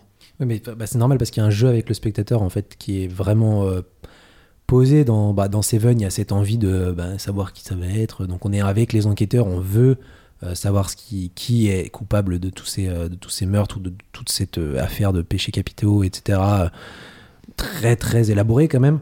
Euh, ensuite, tu as The Game qui euh, joue littéralement avec le spectateur avec des petits, euh, des petits détails que tu peux pas forcément déceler au premier visionnage, mais qui régulièrement te donnent des pistes, euh, notamment euh, quand, il, quand elle va, quand lui il va chez elle euh, et qui découvre que son appartement est en fait une sorte de décor de cinéma, hein, et que en fait avant qu'il rentre à l'extérieur, t'as un petit euh, un, un- un utilitaire quoi, et c'est marqué euh, CRS, je sais plus comment s'appelle la, la société. Ah oui. C'est CRS, un truc comme ça. Bon, bah, c'est marqué CRS. Mais si tu le remarques pas, tu te dis, bon, bah, why not?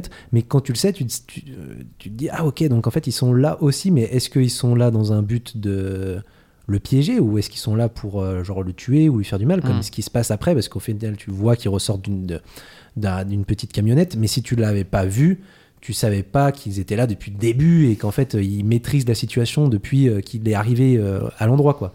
Et il y a que des petits jeux comme ça avec le spectateur, comme comme euh, sur euh, Millennium où toi aussi tu es dans euh, l'enquête, tu as envie de savoir qui est coupable, c'est lequel et quand vraiment moi je trouve ça incroyable quand elle commence à revenir à la fin quand elle quand elle voit tous les liens et qu'elle fait putain il était là, oh il était là, il était là t'es en mode oh mais ça y est tout OK.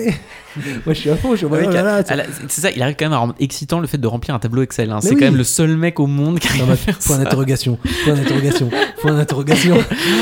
Ah là là, je, je souffle coupé. Et c'est comme ça pareil avec le Zodiac aussi, où tu es en recherche et toi aussi tu te prends euh, dans la paranoïa des personnages où tu te dis. Non mais attends si c'est pas lui. Mais oui, mais forcément c'est lui, mais oui c'est évident. Et en fait tu, tu rentres dans la tête des personnages où tu te dis mais mais oui mais sa théorie elle est super, elle est mais forcément c'est ça. Et après il y en a une autre théorie qui fait mais non mais en fait c'est sa théorie. Ok mais mais du coup il y a un vrai jeu avec le spectateur comme du- tout comme dans Panic Room à savoir comment elle va s'en sortir. Est-ce qu'elle va aller chercher réussir à aller chercher ce téléphone? Et tu t'es avec elle t'es en mode mais putain mais vas-y attrape-le. Il a mis au ralenti à ce moment-là en plus pour bien, Ouais, pour, pour bien, bien, bien dilater le foutre temps les, et, les boules, et- ouais. et venir. euh, Mais ce qui, tu vois, fait aussi que pour moi, je pense qu'on a autant retenu la séquence d'intro de Social Network pour cette raison, parce qu'au-delà de la rapidité du rythme de parole, tu comprends tout des enjeux de qui est Mark Zuckerberg dans cette séquence-là, en fait. ouais, ouais, bah oui. De- et pas seulement parce qu'il va être blessé euh, dans, dans son ego et dans sa chair euh, à ce moment-là euh, par, par cette rupture, mais parce qu'en fait, ça dit dans, dans le- la fluctuation permanente du dialogue.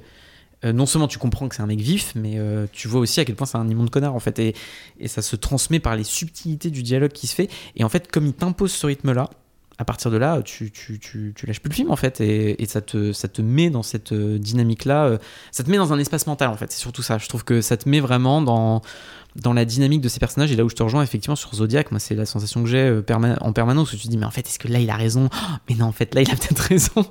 Et ça, ça me ça, ça te rend aussi taré que le film. Et je pense La que fin rend taré d'ailleurs. La fin rend taré. Ouais.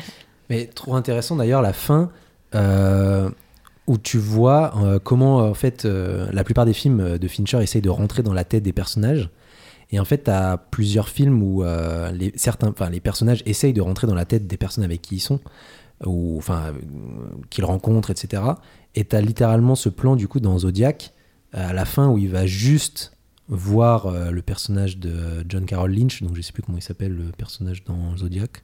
Enfin, le, celui qui euh, qu'on pense au début, qui est le, avec la montre Zodiac et tout, Mm. qui est en train de travailler et qui va juste le voir pour voir et, et se dire Ok, je voudrais savoir ce qu'il y a dans sa tête. Il le regarde, mais il ne pourra jamais savoir la vérité. Enfin, en tout cas, jamais savoir la.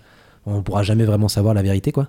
Et t'as la même chose dans Gone Girl au début, où il veut rentrer dans la tête de sa femme. De ma femme, ouais, ouais. Qu'est-ce, Mm. Comment je pourrais la disséquer et essayer de comprendre. Et à la fin, où il se rend compte qu'en fait, même s'il a compris ce qu'elle voulait faire, il n'est toujours pas rentré dans sa tête et de savoir de quoi elle est capable. Et toujours venir euh, confronter euh, ce regard de euh, j'aimerais bien rentrer dans la tête de tout le monde pour pouvoir comprendre ce qui se passe dans le monde, comprendre les personnages, comprendre leurs actions, etc., voir les anticiper.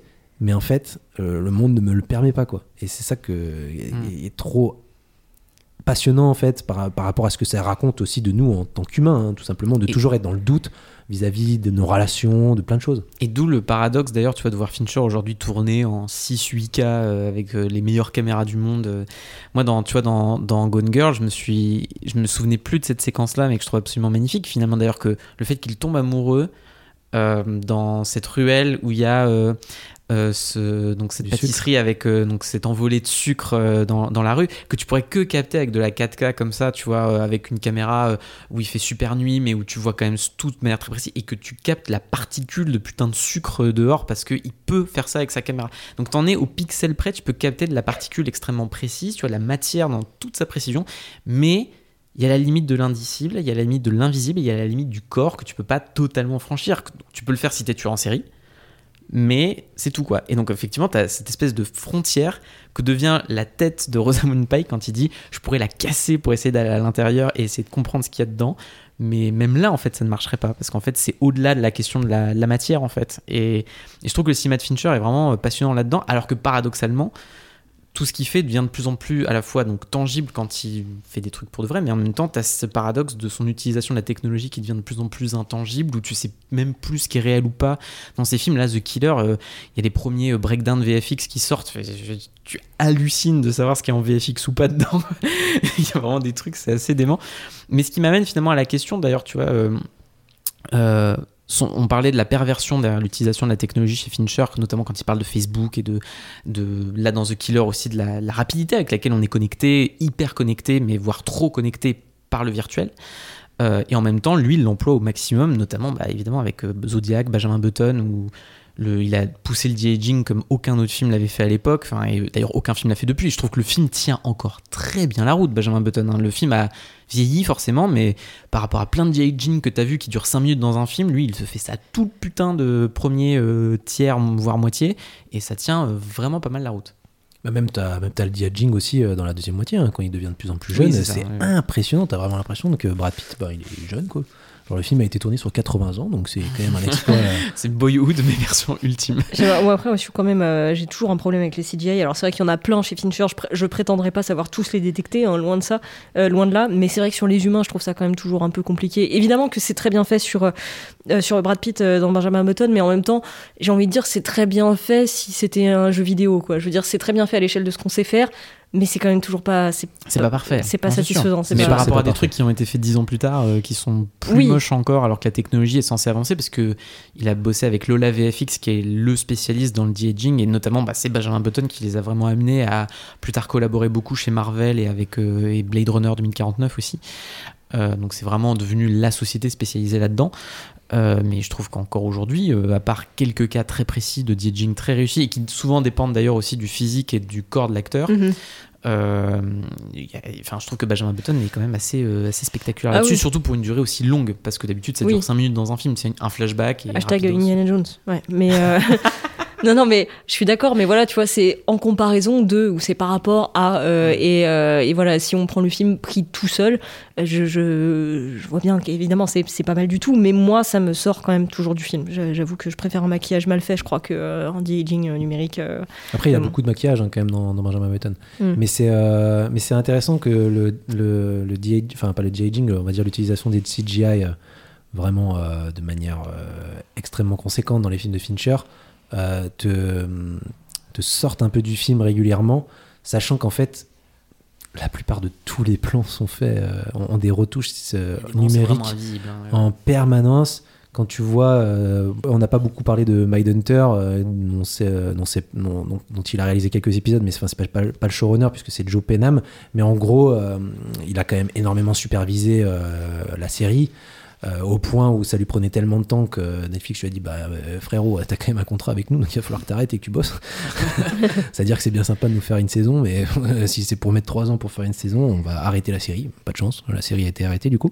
Mais euh, la nombre de retouches numériques qu'il y a juste pour euh, modifier un trottoir pour lui donner un sens vis-à-vis de, de l'époque à laquelle est censée se passer l'histoire, rajouter quelques arbres pour euh, juste rajouter quelques arbres.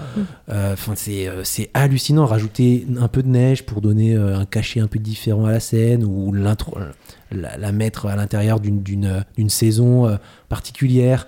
Quand tu vois que dans Zodiac, euh, toute la toute l'arrivée sur le front de mer pour euh, identifier euh, San Francisco au début du film est fait uniquement numériquement parce qu'en fait il faut le refaire dans la manière dont c'est San Francisco de l'année euh, de l'année euh, des années 60 1967. soix- voilà c'est ça des années 60 début des années 70 aussi en fait en permanence tu as des CGI euh, tout le temps chez Fincher et c'est ça que je trouve impressionnant parce qu'en fait genre si, si tu ne regardes pas si tu ne le sais pas bah, c'est genre invisible Mm. alors que tout le monde en permanence se plaint de la qualité des CGI, notamment maintenant avec les abominations de, de Marvel euh, ou d'autres gros blockbusters, pourtant à énormément de budget, mais qui font très très mal leur, leur VFX par manque de temps, manque de hein, temps, en, en grande partie, mais euh, qui sont très inaboutis, alors que c'est censé être la- le cœur de- du film quand même, et que Fincher, lui, ce n'est pas censé être le cœur de ses films, et pourtant ils sont là en permanence mais invisible à l'œil, c'est ça qui est genre euh, vraiment impressionnant. Enfin, moi, de toute façon, moi, je suis, euh, j'avoue que le fait que ça soit toujours aussi parfait visuellement me, me tracasse. Mais tu vois, je trouve que tout ce que tu dis, ça va toujours vers euh, un petit peu ce que je disais avant, vers euh, une désincarnation du cinéma, parce qu'en fait, il y a une sorte de refus de plus en plus total de la contrainte, en fait. Plus jamais tu fais, tu, tu composes avec euh, bah, le décor tel qu'il est, que tu ne peux pas modifier, avec euh, des choses bah, qui sont filmées comme ça et point barre. Il faut que tu fasses avec, tu vois, il faut que tu penses ton cadre en fonction d'eux. Euh, or, moi, j'aime bien travailler euh, avec des contraintes et j'aime bien quand les gens travaillent avec des contraintes aussi, parce que je trouve que il y a vraiment, enfin, la création et même l'art éventuellement naît beaucoup de la nécessité en fait de réussir à, à- à- bah ouais à créer dans un cadre en fait. Et, euh, et du coup c'est pour ça que moi aussi c'est un cinéma qui, qui me parle pas. Euh, mais par contre c'est vrai que c'est intéressant de voir comme il est dans ce désir de contrôle absolu. Et en même temps du coup il va c'est toujours le premier à s'engouffrer dans les nouvelles technologies et en même temps, euh, ces nouvelles technologies, on ne sait pas forcément comment elles vont vieillir après, et donc forcément, il crée en fait une sorte de risque, de hasard en fait dans ces films. On ne sait pas comment ça, va vieillir, on ne sait pas à quel point ça va rendre, euh, voilà, à quel point ce sera bénéfique sur, sa carrière sur le long terme. Et pourtant, il y va, et du coup, il y a quand même un côté pionnier qui est intéressant. Et donc notamment, euh, moi, ça me rappelle une fois où j'étais donc en école de cinéma, il y a de cela euh, jadis, et, euh, Il y a si longtemps. voilà, naguère, et, euh, et où en fait il y a des gens de, de, de, de chez Adobe qui étaient venus nous présenter le logiciel Premiere Pro. Euh, parce qu'on était dans une époque encore où euh, un cinéaste qui se respecte, son film se montre sur le logiciel Avid. Euh, donc pas en deux mots, hein, c'est un mot Avid, euh, c'est le nom du logiciel. non, parce qu'il y a déjà eu des confusions en école. Mais euh, euh, en fait, donc les gens de Premiere Pro étaient venus nous montrer justement comment fonctionnait le logiciel et ils nous montraient ça sur la timeline de Gone Girl parce que c'était donc le premier long métrage euh, voilà, de sortie euh, internationale, etc., qui se montait sur Premiere Pro.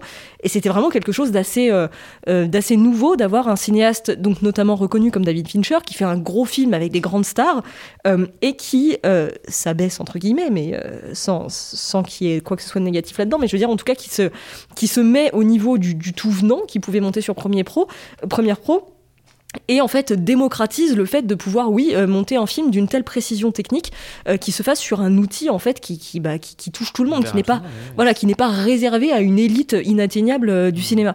Donc ça c'est une démarche malgré tout que je trouve euh, intéressante.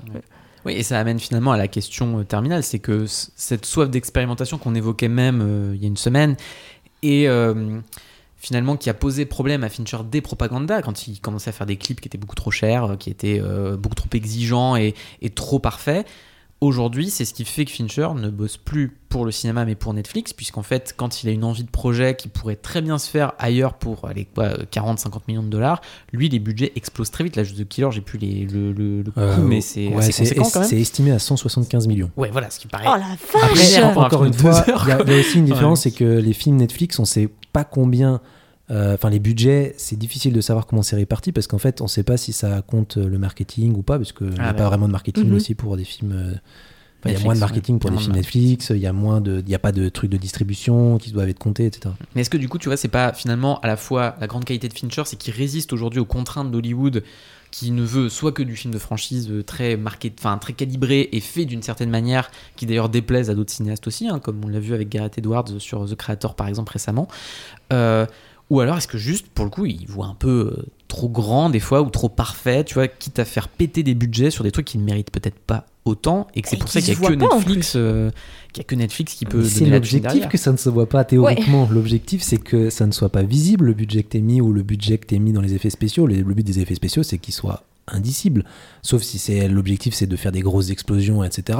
Théoriquement, tu n'es pas censé voir à quel point le plan est retouché, sinon c'est théoriquement une erreur. D'accord, mais The Killer quand même. Parce qu'il y avait vraiment que besoin. 175 millions pour The Killer, ça me paraît beaucoup quand même. Ouais. Je pense que ça a coûté 175 millions, mais encore une fois, euh, bon, les budgets de Netflix de toute façon sont extravagants. Enfin, les budgets des plateformes en général sont extravagants.